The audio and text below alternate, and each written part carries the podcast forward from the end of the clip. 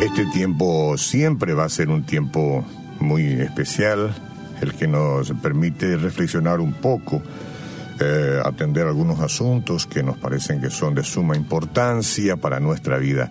Cualquiera de nosotros fácilmente puede resentirse en la vida, a veces puede creer que ha superado también un tema de resentimiento, pero de pronto uno comienza a meditarlo y como que brota otra vez ese resentimiento en uno, ¿verdad? Yo debo cuidarme porque todos somos vulnerables.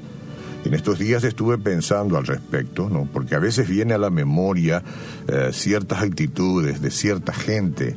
Entonces, si nosotros no tenemos la barrera suficiente, y eso solamente proviene de la fuerza de Dios, entonces vamos a quedar otra vez en ese canal de resentidos, ¿verdad? Dice Lucas 17, 3 y 4 Mirad ah, por vosotros mismos, si tu hermano pecare contra ti, repréndele, y si se arrepiente, perdónale. Y si siete veces al día pecare contra ti, y siete veces al día volviere a ti, diciendo, me arrepiento, entonces perdónale. Bueno, sí Señor, si viene de Dios, quiere decir de que eso es posible. Y así es como tenemos que pensar y ese es el camino que debemos andar. Porque el resentimiento es como ese suelo fértil, yo ya me di cuenta en mi vida, y vos también seguramente, eh, ese suelo fértil para que el yuyo, para que la maleza fácilmente crezca. Es la fuente de lo que puede destruir nuestra relación con otras personas y también con Dios. A veces el resentimiento, este sentimiento negativo se disfraza, por ejemplo, cuando una persona dice que ha perdonado las ofensas pasadas, pero demuestra amargura.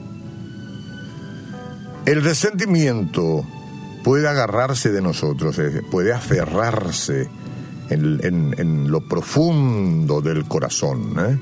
y esconderse sin que uno sea consciente de ello. Muchas veces uh, en este último tiempo hemos escuchado del virus del, del virus del COVID-19 que se mete y que se esconde. Algunos nos han dicho que ahí este en cierto sector de la garganta, escondidito ahí, nadie lo ve, pero está ahí. Dios quiera que no le ocurra a usted ni a mí.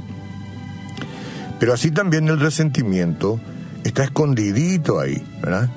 Se esconde en el corazón. A lo mejor no estamos siendo conscientes de ello. Entonces tenemos que considerar algunas preguntas para ver si es que necesitamos perdonar a alguien. Esto es importante. ¿Es para hacerle un favor a alguien que ni siquiera está en mi consciente? No, es para hacerme un favor a mí principalmente.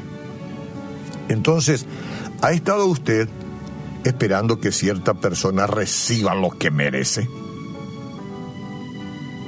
¿Habla negativamente de esa persona a los demás?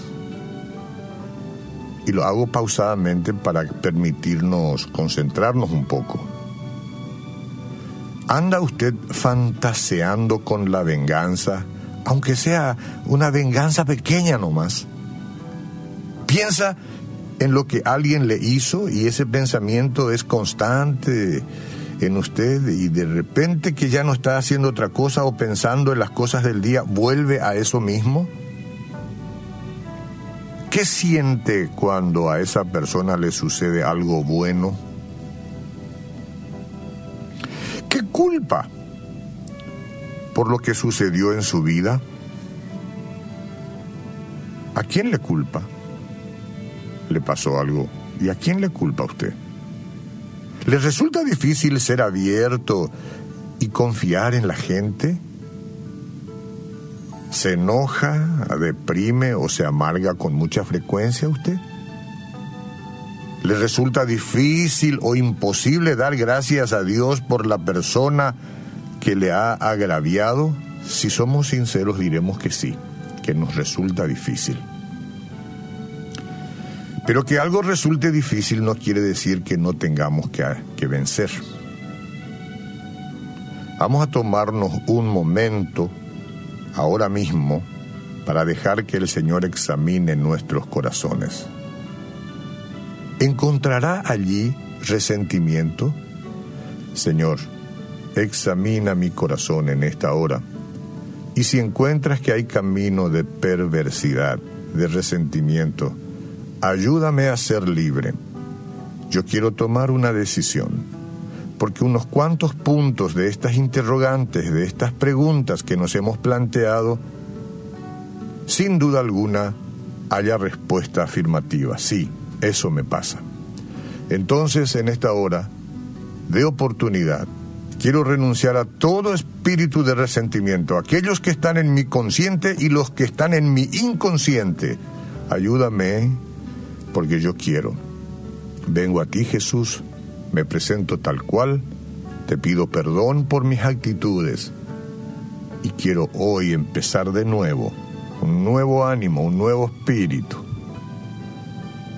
revestido de tu amor, de tu poder, de tu fuerza, entendiendo que tú quieres que yo sea libre y que libere a los demás, en el nombre de Jesús.